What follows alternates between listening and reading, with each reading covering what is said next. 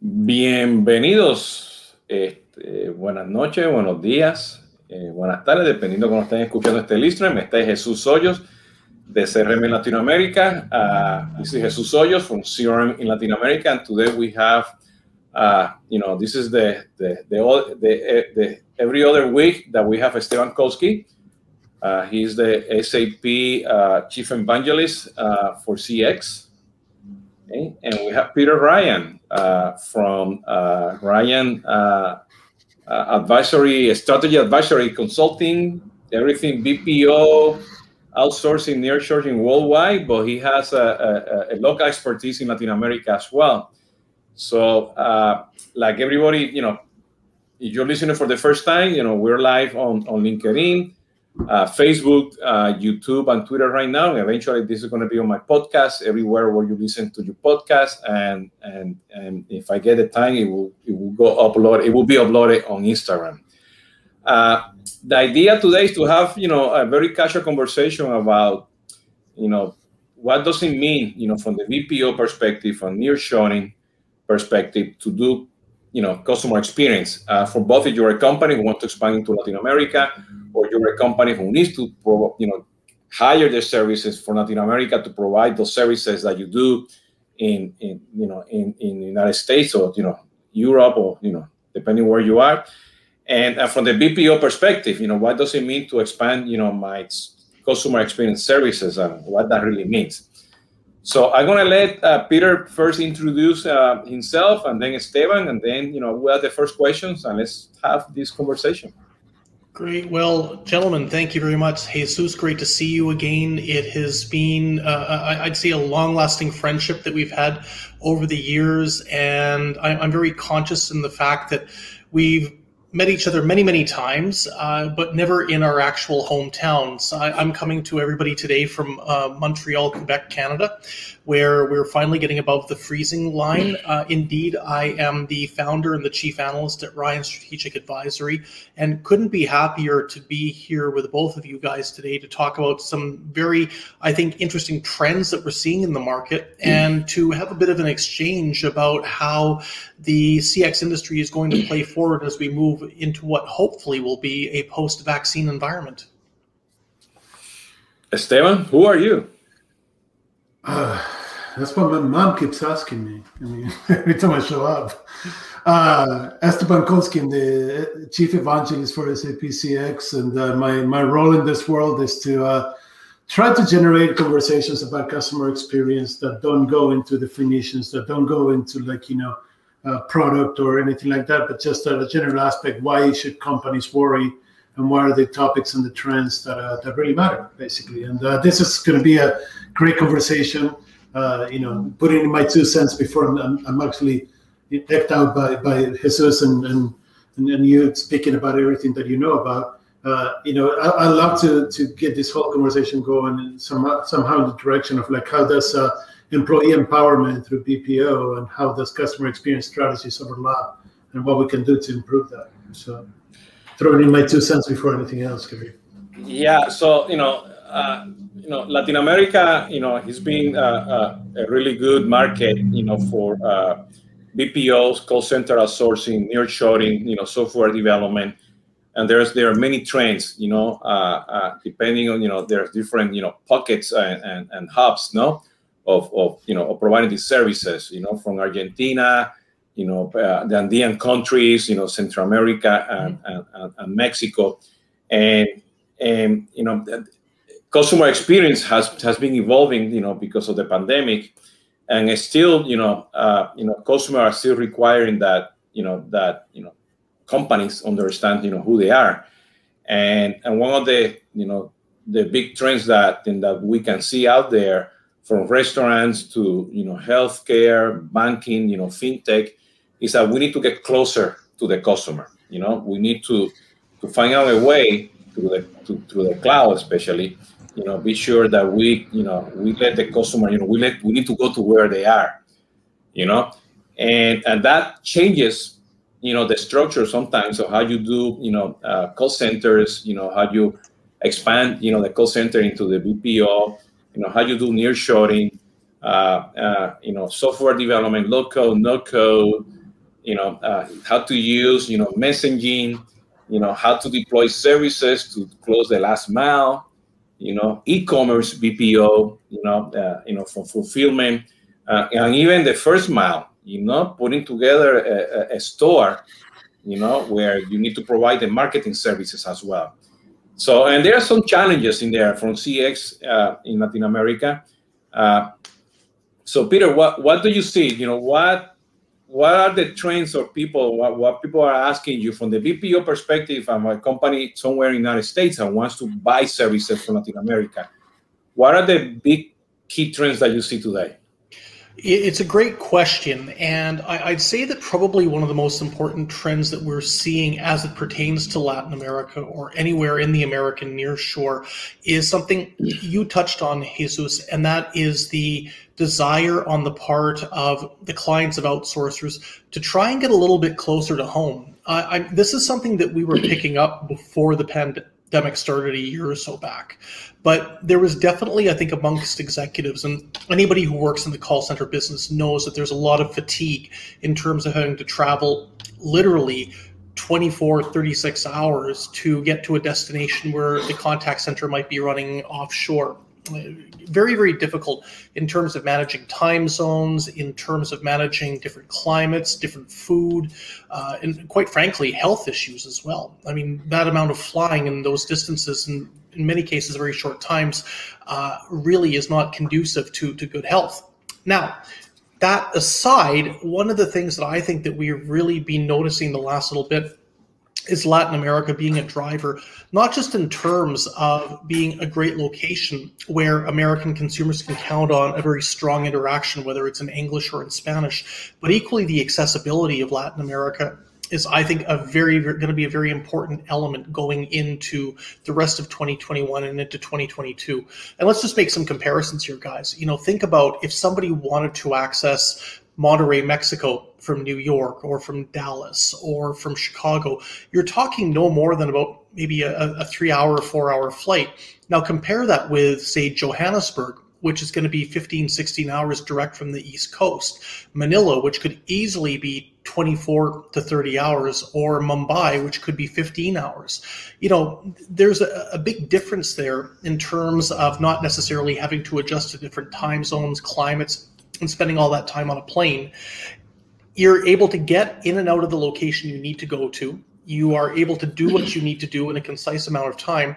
And given the proximity, again, using the example of Monterrey, and there's lots of different spots in Latin America, you're, you're going to have that level of, I think, cultural and commercial familiarization between the agent and the United States and the consumer they're servicing that you just can't get in that overseas uh, dynamic.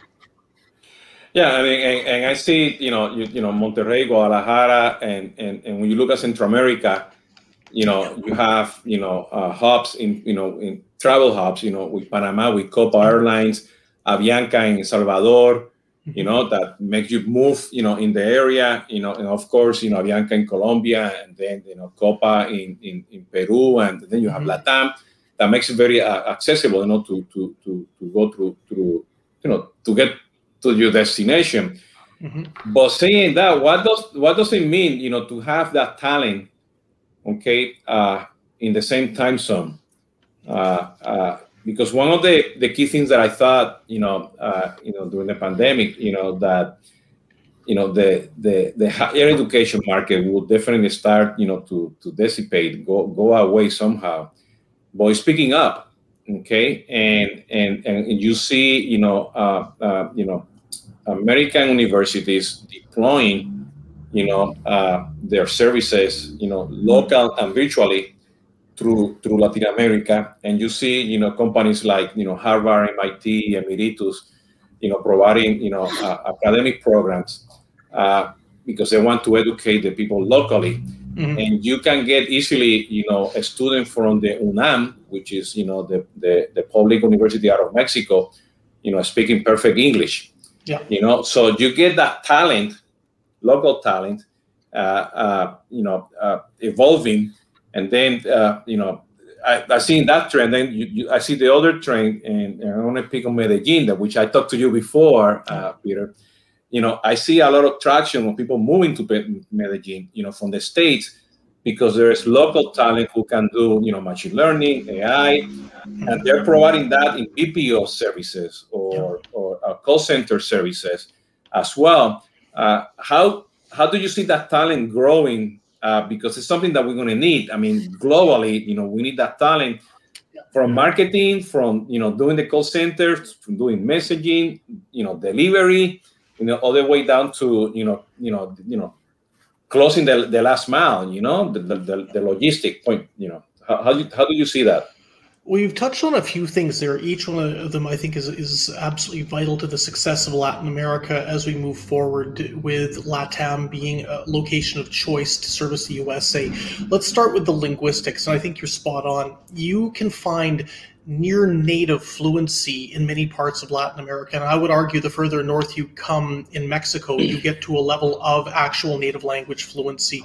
In fact, um, guys, one thing I'll tell you that we're picking up on at Ryan Strategic Advisory and the work we're doing is there's a huge amount of interest right now in looking at communities like uh, Tijuana or Mexicali by by large global outsourcers because they're looking to try and access a level of, of English language coupled with a level of Spanish language that, that's fluent on both sides. Now, take into account what you were saying, Jesus, about the capabilities that are going to be required for CX delivery moving forward. And you're absolutely correct. I think that the locations that are going to be under the microscope more and more are going to be the ones that are multifunctional and the example you use of Medellin is great. You can find people that are able to provide digital or voice interactions, but you're also able to find the talent that can develop solutions in terms of the technology that goes into the contact center and then to manage those solutions as well. You're finding more and more locations in Latin America, technology hubs where you can have the front end delivery, but you can also have that back end where you can count on all the different types of platforms that are going to be required to be potentially developed or managed from these locations. And I think what this is pointing to is a desire on the part of the buying community, individuals that are going to work with the outsourcers, to say to the outsourcers, if you're going to be in the near shore or in the offshore, we're not interested in just a, a, simple, cheap location where you can find lots of agents that can manage this work. We want a location where there's going to be quality quality individuals who are going to be servicing the front lines. We've got great language skills, great commercial acumen, and are problem solvers. And we want people who are going to be able to manage some of the back end elements too, whether it's technology or processes. The, the fact of the matter is, um, I would say moving forward, the biggest change I believe we're going to see is that while costs will always be a play, it's going to be a substantially less uh, of amount of a play relative to the quality and to the skills that individuals can bring to a job in an offshore and nearshore destination, Latin America or otherwise. And yeah, that, that actually feels really nice with with uh, one of the items I would like to introduce. Right? I mean, for, forever, uh, as long as I've been doing this, uh, offshoring meant, uh, I'll say it bluntly, poor experience. I mean, the people that were doing the work uh, didn't have the culture of the company doing the work. They didn't have access to the same resources, content, knowledge, you, you name it, right? And I know that it's been improved greatly, but this is from the CX perspective, this is one of the biggest uh, problems. And and you know, you mentioned the further north you go. Um, I'm not entirely sure that the proximity is as much as like you know the understanding of the American culture and the American experience right? Eh, the, the, consent. So how, how are you solving the issue for companies of like creating a seamless experience end to end where some of the interactions are uh, delivered and managed by, by employees and resources that are not part of the corporate culture? Well, I think that the key thing, Esteban, is is training, training, training. You've got to have the right training when an agent comes in to work on a campaign, and this could be the training that they get doing a domestic campaign if they're based domestically, or it can be in the near shore and the offshore. But the idea that they come in and that they're given the the right training, using the right techniques to make the make sure that they aren't just having. Uh, individuals standing up in front of a whiteboard preaching at them, but really that so that they can get a sense about the service or the product that they're going to be supporting, whether it's digitally or via voice, to make sure that they have a full understanding about what they need to do to service and to problem solve. And then I think that it goes beyond just that initial training stage, and that's ongoing training. And this is where I think there's some some fantastic advances over the past couple of years in terms of how ongoing training is deployed. Again, it's not just saying we're going to haul you off the, the telephones for a week or so and you're going to come get a, a refresher on service techniques or on the product mm-hmm. that you're supporting. Rather, it's a case of learning through interactive sessions, learning through the, the online uh, the, some of these online tools that are available. And we hear this more and more that this helps do a number of things. Number one, it makes sure that uh, people are learning at their own pace. Number two, it makes sure that they're absorbing what they're learning a lot better. And number three, when you've got people who are more comfortable learning and are absorbing more and then putting it into practice on the front lines, there's less attrition and that ends up lowering the cost that ends up making sure that you have better long-term seamless experiences and i think this is where this whole element of training and you can overcome perhaps some of the cultural disconnects or some of the distance disconnects that you might uh, achieve it all comes down to making sure that when you're putting an individual on the front lines that they're best equipped as possible to do the job and that you make sure that they're continued to be trained to do that job but, how about you know? So, so how about the culture? What what do you do about the culture? Because it, this is a critical part that you know yeah. uh, a lot of people don't understand, right? I mean, we, we can talk about training for knowledge, and that's perfectly fine, and I'm with you there, right? I have no questions and no qualms on that. But the culture is the thing that becomes a little bit more complicated to train for, right? Yeah. I mean, how, yeah. how, how are we handle that?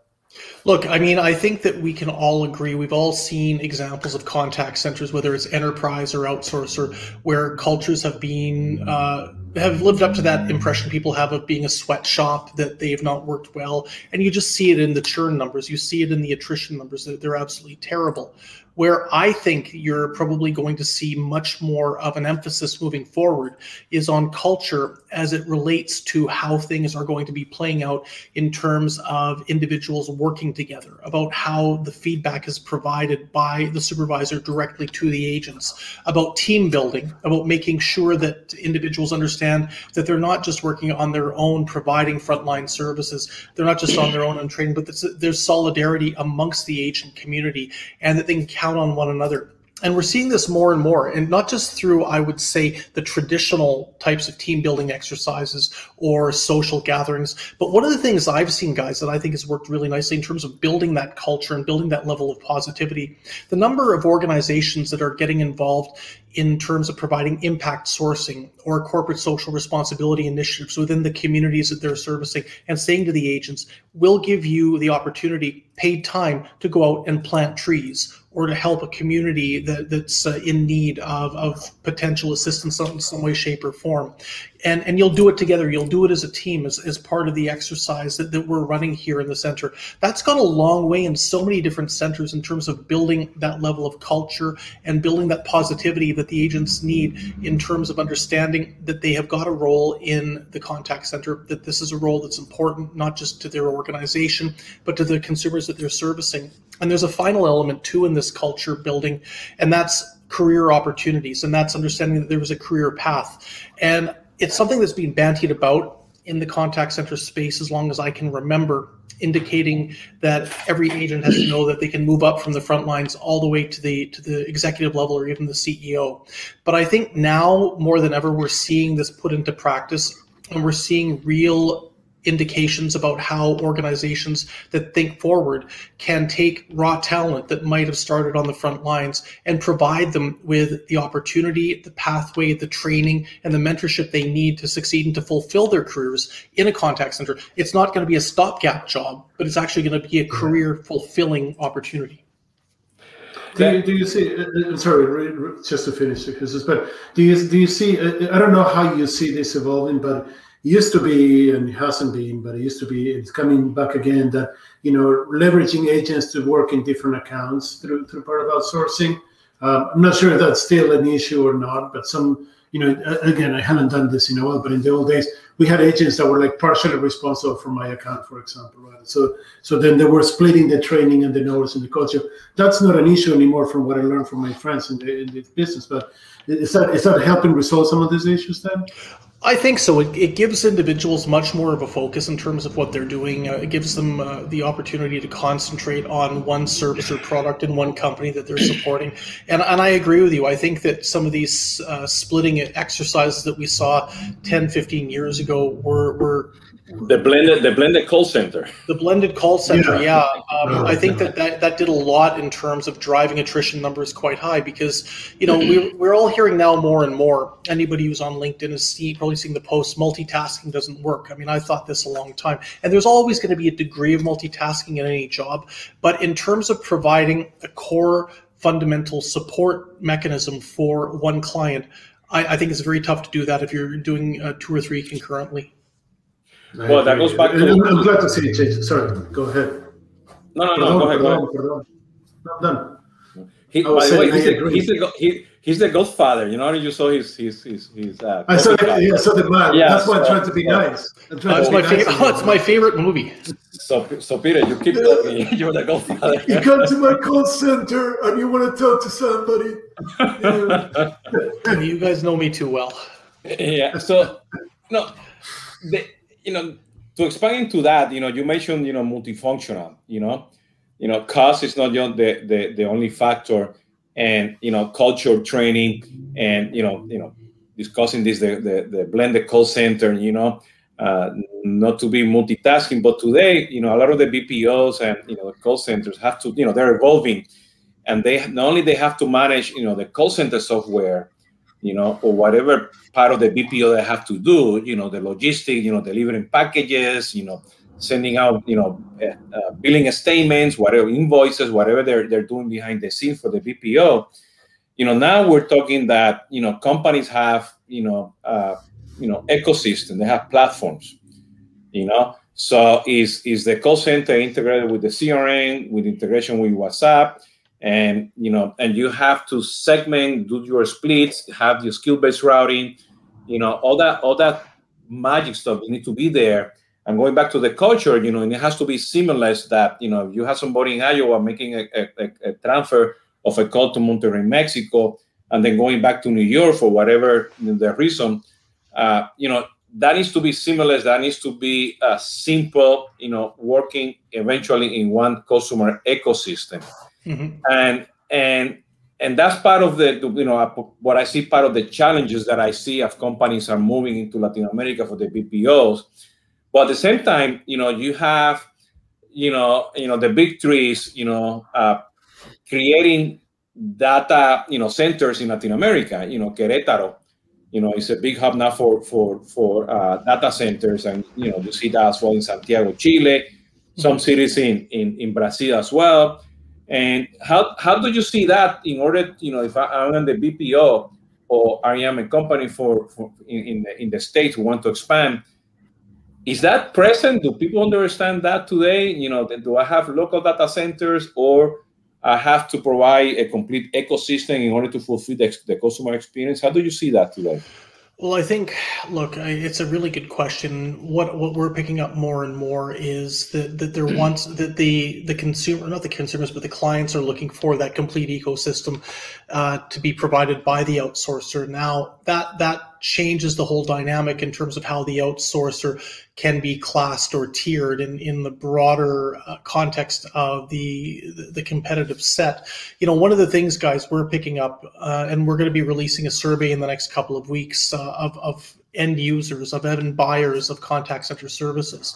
And one of the biggest requirements that they're looking for amongst their BPO partners is the ability to provide solutions on the back of cloud technology. I mean, this is this is massive right now.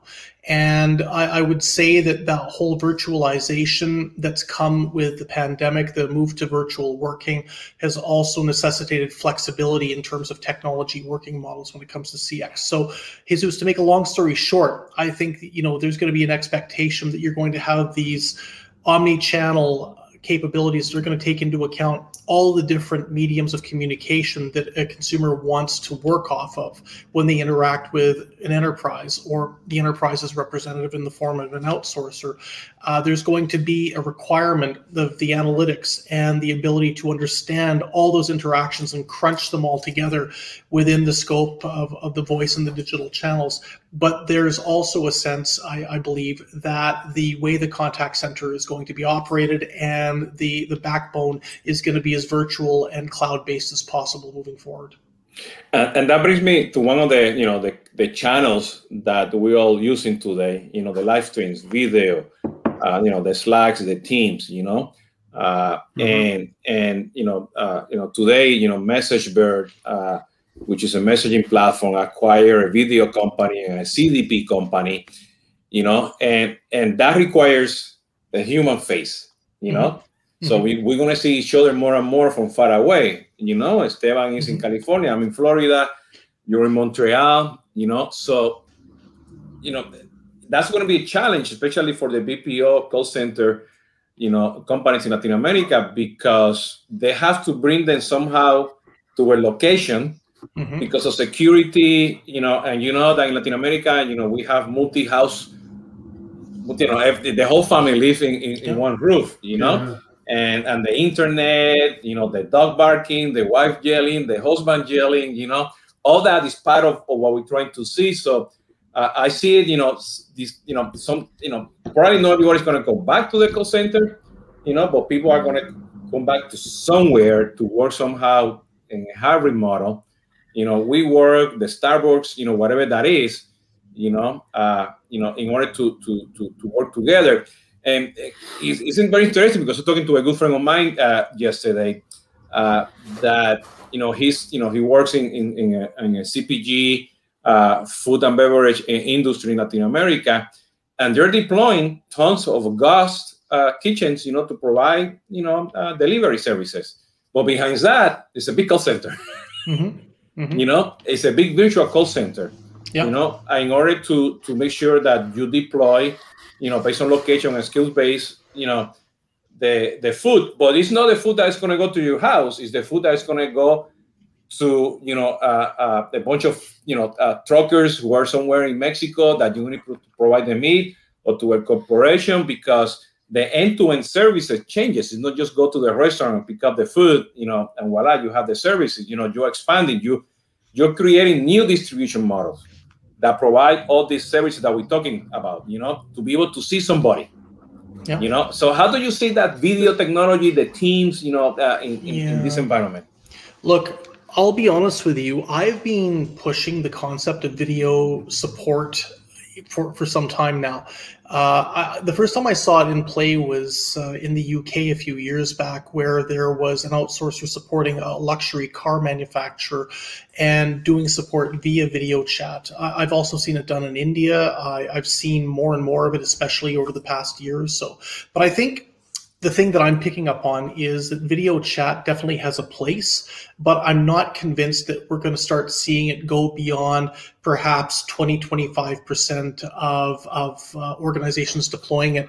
Look, there's a few things at play here. You know, uh, Jesus, you mentioned a, a comment here about the security aspect. I think a lot of individuals would feel much more comfortable doing video chat if they were based in a contact center with the right equipment and, and they could guarantee the quality if, if at all possible. Second thing is, I've talked to organizations deploying video chat as a service. And one of the things that they tell me that I thought that was very interesting, they said there was no shortage amongst their customers of people who were willing to use this as a communications medium, but there was definitely a shortage of agents who didn't not who didn't necessarily want to be seen on video by the consumers. And this could have a variety of reasons, all of which I think are legitimate. But think about, guys, one of the things that we've been picking up on I think all of us in the professional communities the past year or so, and that's the concept of what they're calling a Zoom fatigue. And the fact that you spend an, an excessive amount of time each day doing video chatting, whether it's on Zoom or any other platform, Teams, Skype, what, what have you. But the point is, people get very tired very quickly interacting in this fashion. You feel like you've always got to be on. You feel like you've always got to be presented well. You feel like you you've got to make sure that you've not got any annoying little habits you might be doing in the background subconsciously. And I think for that reason, you're you're not going to see video necessarily become the most pervasive or one of the most pervasive channels. It's definitely going to be there, especially for higher end type interactions, like we were saying, luxury vehicles or maybe higher end financial services or, or insurance. But I think for the most part, people will content themselves with using traditional channels for most interactions, whether it's voice, uh, web chat, email, social media. But, then, I mean, isn't, isn't it going to be? I mean, continue what Jesus was saying and what you're saying. I, I, see this like you know distributed models and like you know the potential collaboration via the internet and everything as a boom for somebody like uh, just doing BPO. Uh, you know, the, the, the virtual call center uh, work from home models have been around for like you know 20 plus years that I remember uh, and we, we finally got to the point where like we not only streamlined the, the, the, the technology to make it work, you know, security and, and connectivity and bandwidth and and you know the, the, first models of like virtual call centers require uh, literally a freaking T1 into everybody's house, right? Because of all the yep. stuff that we put in there. Now you can do it through a hotspot for the most part. Yep. So th- this changes, right? Continue and, and the, the, the fact that the, the, the pandemic pushed people to have to work from home and like Jesus was saying, figure out how to do that. I mean, mm-hmm. do, do I like build a little shack outside? You know, do I go to WeWork? Do I go to Starbucks? You know, do I like, you know, threaten everyone in my family for the five minutes that I'm on the phone? I mean, however you handle that. But all those things coming together actually create the ability for you to deliver a much better solution, right, to, to your customers. And, and then the whole concept of like you know you don't lose the people that you train. You don't lose the people that you incorporate and integrate into your team little by little. So it's it's quite quite interesting from that from that aspect. Well i think i've seen you know for my research you know and you know and and things that we all know you know people are trying to move away from from the big cities you know uh and this That's is you know, this, yeah yeah, and this is this yeah. is not just talking about you know people from New York moving to to Florida. Please don't go to Florida. Stay in New York or from California to Austin. You know, but you know this has this been the case. People move all the time, but. I think at the micro level, I still we see pockets of people moving from the big cities to the rural areas. It doesn't matter because you know taxes or whatever. People are looking quality of life. Mm-hmm. You know, and and and because of that, you know, I see you know business models who are going to be merging. You know, I see hotels, you know, providing you know sites, you know, for BPOs, you know, where people can come into the hotel, you know, because they are going to have these conferences at the hotels, you know. Right. So you know they have to turn that around and be able, you know, they have all the big spaces, you know, to deploy, and they already have the structure and the, you know, you know, the T1s, all that kind of stuff to do that and I see them, you know, you know, uh, putting subscription levels, you know, you know, and I see, you know, a lot of companies doing selling products and services in a subscription level that will require, you know, yeah, more AI, more machine learning, but at the very end, you know, the human interface, you know, as mm-hmm. as, as I evolve, as long as we have all these layers of security in there, and and and probably, you know, 5G, whenever it start showing up, you know, might change that. Uh, how do you think about the 5G? You know, would that because what you know to what you were saying, Esteban, you know, before you know we bring a T1 to a house or to a location now with hotspots, but yeah, I think the 5G is going to change that somehow. Yeah, no question about it. I mean, it's it's probably from a, a, communications technology standpoint the biggest boon that we've seen in, in the last while, and it's going to enable a lot of I, I would say a lot more remote working. It's going to enable I, I think a lot more gig working for people who might be in a position to perform gig type functions. From I think Esteban, you were saying in locations like a WeWork or a, a cafe that uh, that, that would be able to, right. to accommodate these types of, of interactions. No question about it. Okay. Let, let, me go back. Let me go back here to to to, to the part of, of the of the culture. Uh, uh, you know, you have you have you know you have the culture for the, from the BPO perspective. You know, the call center culture, where people don't see you know that they're going to have a career. Mm-hmm. You know, and it's a lot of you know turnover you know? And then and then you have you know uh, the company culture you know? You're providing that services to a, a, credit card company you know and you need to understand that culture of the of, of, of, of that company. How's that challenge today in order to build you know and be able to provide you know i'm gonna go in there and be able you know to create a career in the call center bpo environment after the pandemic because it changes the whole business model in you know because now you have to provide more humans you know more more interface you know face-to-face interfaces and you have to go out of the traditional bpo services and maybe you have to provide you know a group of people who are going to doing development you know and, and during the day are doing development and the afternoon they might be doing you know uh, whatsapp Mm-hmm. You know, uh, how do you see that impact in the culture? Uh, uh, you know, I want to be the call center BPO manager, and I started, you know, delivering packages in the BPO, you know, or pushing out, you know, envelopes, you know, so the, the, mm-hmm. the invoice will go out to all the way down to, you know, you know, I want to take over, you know, the call center and, you know, do everything. Look, I, I think you're raising a very interesting question and something that, that I think you know, I touched on this earlier is the fact that we've seen not all of them, but a lot of I would say fairly progressive BPOs position career offerings within their own ecosystem where if you are somebody who is perhaps coming in at the entry level, you're going to see a clear delineation how you can move upwards. Now, certainly the pandemic and how it's uh, disrupted the the, the delivery, and we've, we've seen much more levels of virtualization, I think, than ever before, than uh, than anybody certainly ever expected. That that definitely, I think, is going to make a lot of these BPOs have to rethink what their career path model is going to be because it's not going to be as evident as it would have been beforehand.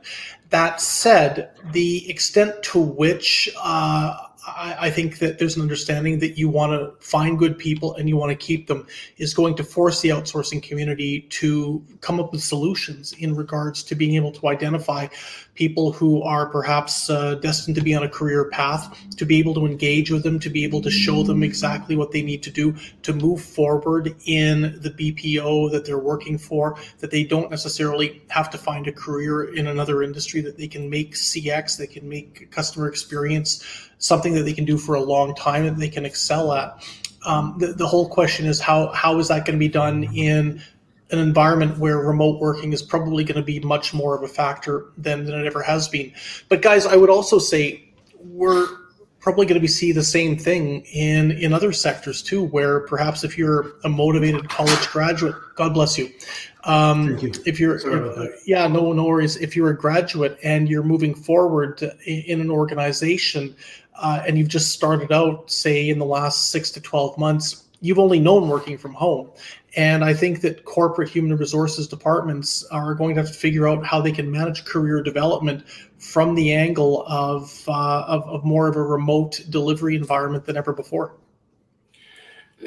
So saying that, I mean, do you see you you know do you see the trend or, or the reality of, of many of these BPOs and nearshoring companies that they want to be, you know, be enablers in, in the digital transformation, that they want to partner with companies to be part of the digital transformation, or they're just, you know, come over, you know, I, I do your services and business as usual. How, how do you see that today?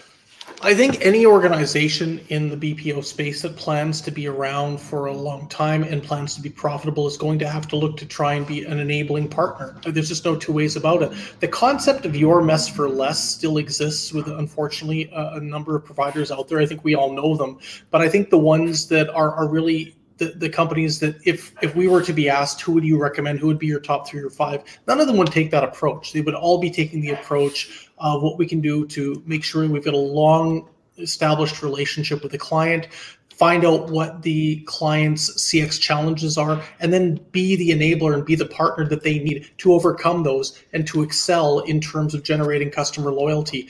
Uh, it goes back to what we were saying earlier about offshore and the whole idea about it being seen as a cheap option. An outsourcer that positions itself as a cheap option is going to get cheap clients, and they're going to be clients that won't be profitable and won't last very long.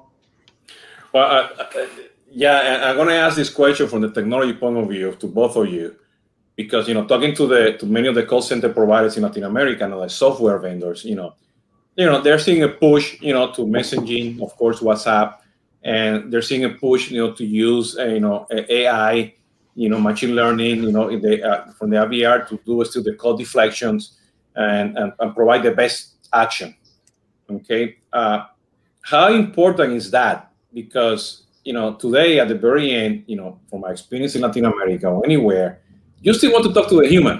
Yeah. You know, you you still you still going to end up in a, in, in, a phone conversation. So, and that's why I asked you that question because I knew he was going to go like this. Mm. You know, so I'm going to throw that out. You know, you say sure, Esteban says no, so let's go, guys. Some, some people, some, okay, I'll give you this. Some people would prefer to do that. How's that? I think that's fair. I think no, I, I, definitely think that's fair. Some people would prefer to talk to a, a live person. You know, I think about somebody maybe like my my dad who's um, long since retired, and I, I think he would tell you that he finds speaking with a machine or interacting with a robot very confusing and, and quite frankly not very pleasant. At the same time, there's a lot of great examples where the, the basic elements that you might be calling about can be solved by an by a speech automated IVR, or you can solve them by using an interaction, digital interaction via a chatbot. Um, I think the whole element that we need to consider as CX professionals is the concept about when you get to the point that the automated solution just can't help or you can't find the answer on a website. And that's when that degree of frustration kicks in that you will want to talk to somebody who might be able to provide you with some assistance and it's how long is a piece of string type question? At what point do you get to that? Well it depends on the consumer it depends on the inquiry but this is where i think some of these really cool analytics programs real-time analytics kick in and they can they can detect when somebody is starting to get angry or they're starting to get frustrated and they can very quickly move an individual over to a live human away from the automated solution. And that that if it's done properly can really save the day in terms of loyalty generation. Well, you know, the book, give you one example, the other day, I won't mention the telco company, but, you know, I went to their website and their machine learning chat told me to go to the store. Okay, I go to the store and I go to the guy, your chat told me to talk to you. Yeah. you know, and the guy said, uh, talk about that. Well, I need to drop a line. I need to do this. And guess what? You cannot do this over here. You know, and then I go, oh, really? You know, you know, after a conversation, he picked up the phone and he talked to somebody you know, and then they, they solved my issue, you know. But it took me, you know, you know, three hours to get that fixed, you know, and getting a car and go to the local store to get it fixed, you know. Uh, in order to deploy WhatsApp for business in my phone for the API, because I was deploying that on a call center in Mexico. So it's you know, so that's something that you know people are still forgetting that, that, that you know they need to connect the dots. I mean, you know, you know, you know, Esteban was going like this. You said, you know, it's feasible, but you know we still need to connect the dots, and that's probably what you know the BPOs, you know, and whoever's doing the call centers. I think they have to you know be sure that they connect the dots somehow. You know, from that point of view. But, but, then, but then, you know, this, this. I'm sorry, I'm sorry, but but this, this talks more to like you know the, the lack of CX knowledge and understanding in companies that it talks to the BPO challenge, right? And and you know, Peter, I'm sure that what you're talking about is like much better than than what we see in most companies, but the, fo- but the fact that you focus on that much more than most companies are. So, mm. you know, I, am okay talking to people that, that, are well qualified. I'm not okay wasting my time with somebody who's going to take me back to like, you know, basic tech support 101 and ask me to turn the computer on and off when I know exactly what the problem is, and it's just needed to like you know tell me where to find the fix. Right? But but this is this is pointing to something, i Esteban, that, that you're mentioning that I think is bang on. I did a podcast uh, a few weeks ago. I interviewed Jim Farnsworth from uh, from Sykes, and Jim's hypothesis, and I think he he's spot on, is that when somebody event, eventually calls a contact center, this is actually the third or fourth line in their support journey. The odds are they've probably already gone and Googled what the issue is, or they've probably tried to go on a website, to, Jesus, like you were saying, to figure out what to do. By the time they get to an agent, there is no excuse and there's absolutely no patience for dealing with somebody who is substandard in terms of the qualifications or who's going to go through a list of questions that you're going to find incredibly frustrating. Well, that goes back to what Esteban's saying, you know, uh, and, and, you know, going back to, you know, the question I asked you, you know, will the BPOs be enablers, not for digital transformation, but also for CX? They need to understand the order lane, you know, the last mile, the first mile, all the dots, so they can provide really good CX. And that goes back, Esteban, to the, to the many, you know, conversations that we had. It, you know, forget the experience, it's the interaction. Make sure that that interaction is, is, is a good one because when you zoom, you know, you add all the interactions, you know, then eventually you're going to get a good customer experience. And those, those touch points, those those you know signals that you're going to get, you know, company needs to be in the right location with multifunctional talent, bilingual talent, you know, people who are, understand the culture, you have the training, you know, all the stuff that we'll be talking about, you know, all that encompasses, you know, to be to provide that customer experience at the very end. So that's that's the way I see it. You know, Jesus, I, I don't want to I, I, don't want to under undermine any organization, but I want to speak very broadly here. One of the things that the BPOs I think have tried to position themselves as are the CX professionals and all the different elements that you're talking about in regards to what they need to provide in terms of being able to provide the right agents, the technology backbone, the first mile, the last mile. This is really their value proposition. And it's one that resonates right now. I think we've seen it over the past 12 months because if there's one thing that we definitely saw is that a lot of enterprises, I'm not saying all of them, but a lot of enterprise CX departments weren't really well equipped to deal with disruption at the scale that we we saw. And something that we've picked up in in our survey work that report that's going to be released in a couple of weeks time and i think everybody will be fascinated to see that there's been a big uptick in terms of the number of enterprises across major demand markets saying that they're doing some of their work working with a BPO. And I think that comes down to the fact there's a recognition that in many cases, the third parties, the CX professionals, are in a much better position to provide those processes, to provide that thought leadership, that science around CX than many uh, enterprise contact centers have been, which, guys, I think we can all agree have been gutted in terms of their budgets over the course of the past decade. The, since yeah. the global financial crisis, most CX budgets for enterprises really haven't recovered, and they're being constantly asked to do more and more and more with less and less and less. Perfect. Well, guys, we have probably like you know uh, four more minutes to go. Uh, any any you know one thing you know Ryan that you will tell people if you know if they want to look into BPOs in Latin America, what would be the one thing that they have to be alert? I think hire you, of course. Oh well, you know that, that but that goes without saying. Um, yeah.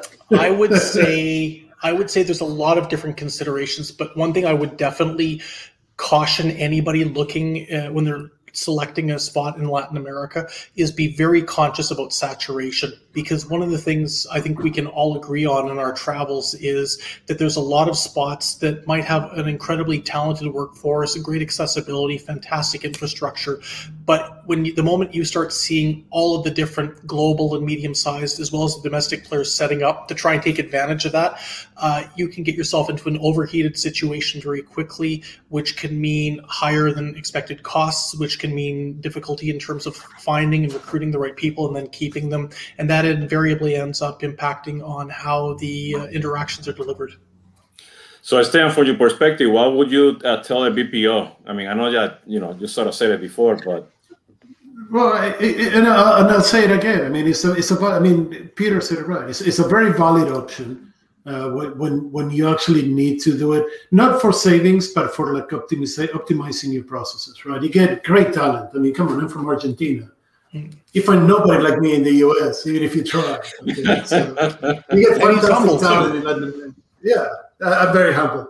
You know, you're from Puerto Rico. Who can who can do what we do, right?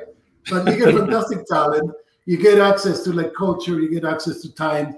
Everything that Peter said is right, but it needs to be a strategic option, and you need to consider as part of your experience. You can't just say, you know, throw over the wall and let it be somebody else's problem. It needs to be a very well thought out plan and a strategic move if you're going to do it, and and, and think end to end experiences. Like, like like Peter said, I get to talk to a person I'm not happy about that appointment. I already tried everything that I know and I've been through everywhere. So make sure that like, you know, it's a rescue operation not like a just a you know money saving operation.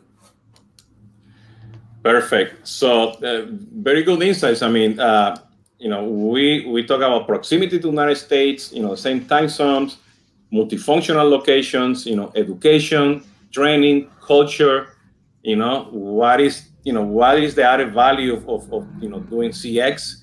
Definitely, and you know, and we know for sure that Esteban doesn't want to talk to somebody. that we, we end up already. you, you can talk to us, somebody else. Yeah. But those are those are valid points, you know. And I think the interaction, you know, by the time you get to that third uh, phone call or that third shot, you know, you already know what you want. You already know how to solve it. So at the very end, you know, you need to be sure that you have that customer experience properly. Besides, you know, having that person that's going to help you to reduce the cost in your call center, you need to add that value. So I think that's very compelling. So, Peter, I really, you know, thank you to to to be part of this conversation today. Uh, you know, it's been already 50 minutes, so this is man, it's flown by, flown by, flown by. Uh, you know, so we have Peter Ryan from Ryan Strategic Advisory. Uh, you can find him on LinkedIn as Peter Ryan. It- Easy, easy to find, or you can do a Google. Definitely, you're going to see it. Peter Ryan BPO. You will find him. Esteban Kolsky. Well, he's not. He's only in LinkedIn. He's not out there. He's he's a ghost, but you can find him on LinkedIn. Definitely. You can definitely find him on LinkedIn. My, So my, my, my advantage is I have a very very unique name that nobody else in the world shares, so you can always find me when you look me up. That could be a good thing or a bad thing. a bad thing. Yeah, Uh, exactly. I, Exactly. I'll take the fifth. okay, so this has been Jesus Hoyos, uh, Conversaciones de CRM with Esteban and, and Peter. Uh, uh, just a reminder, uh, we're going to come back next week. I won't have uh, uh, Tomando Café with- con Jesus Hoyos this week. It's, uh, you know, uh, Semana Santa.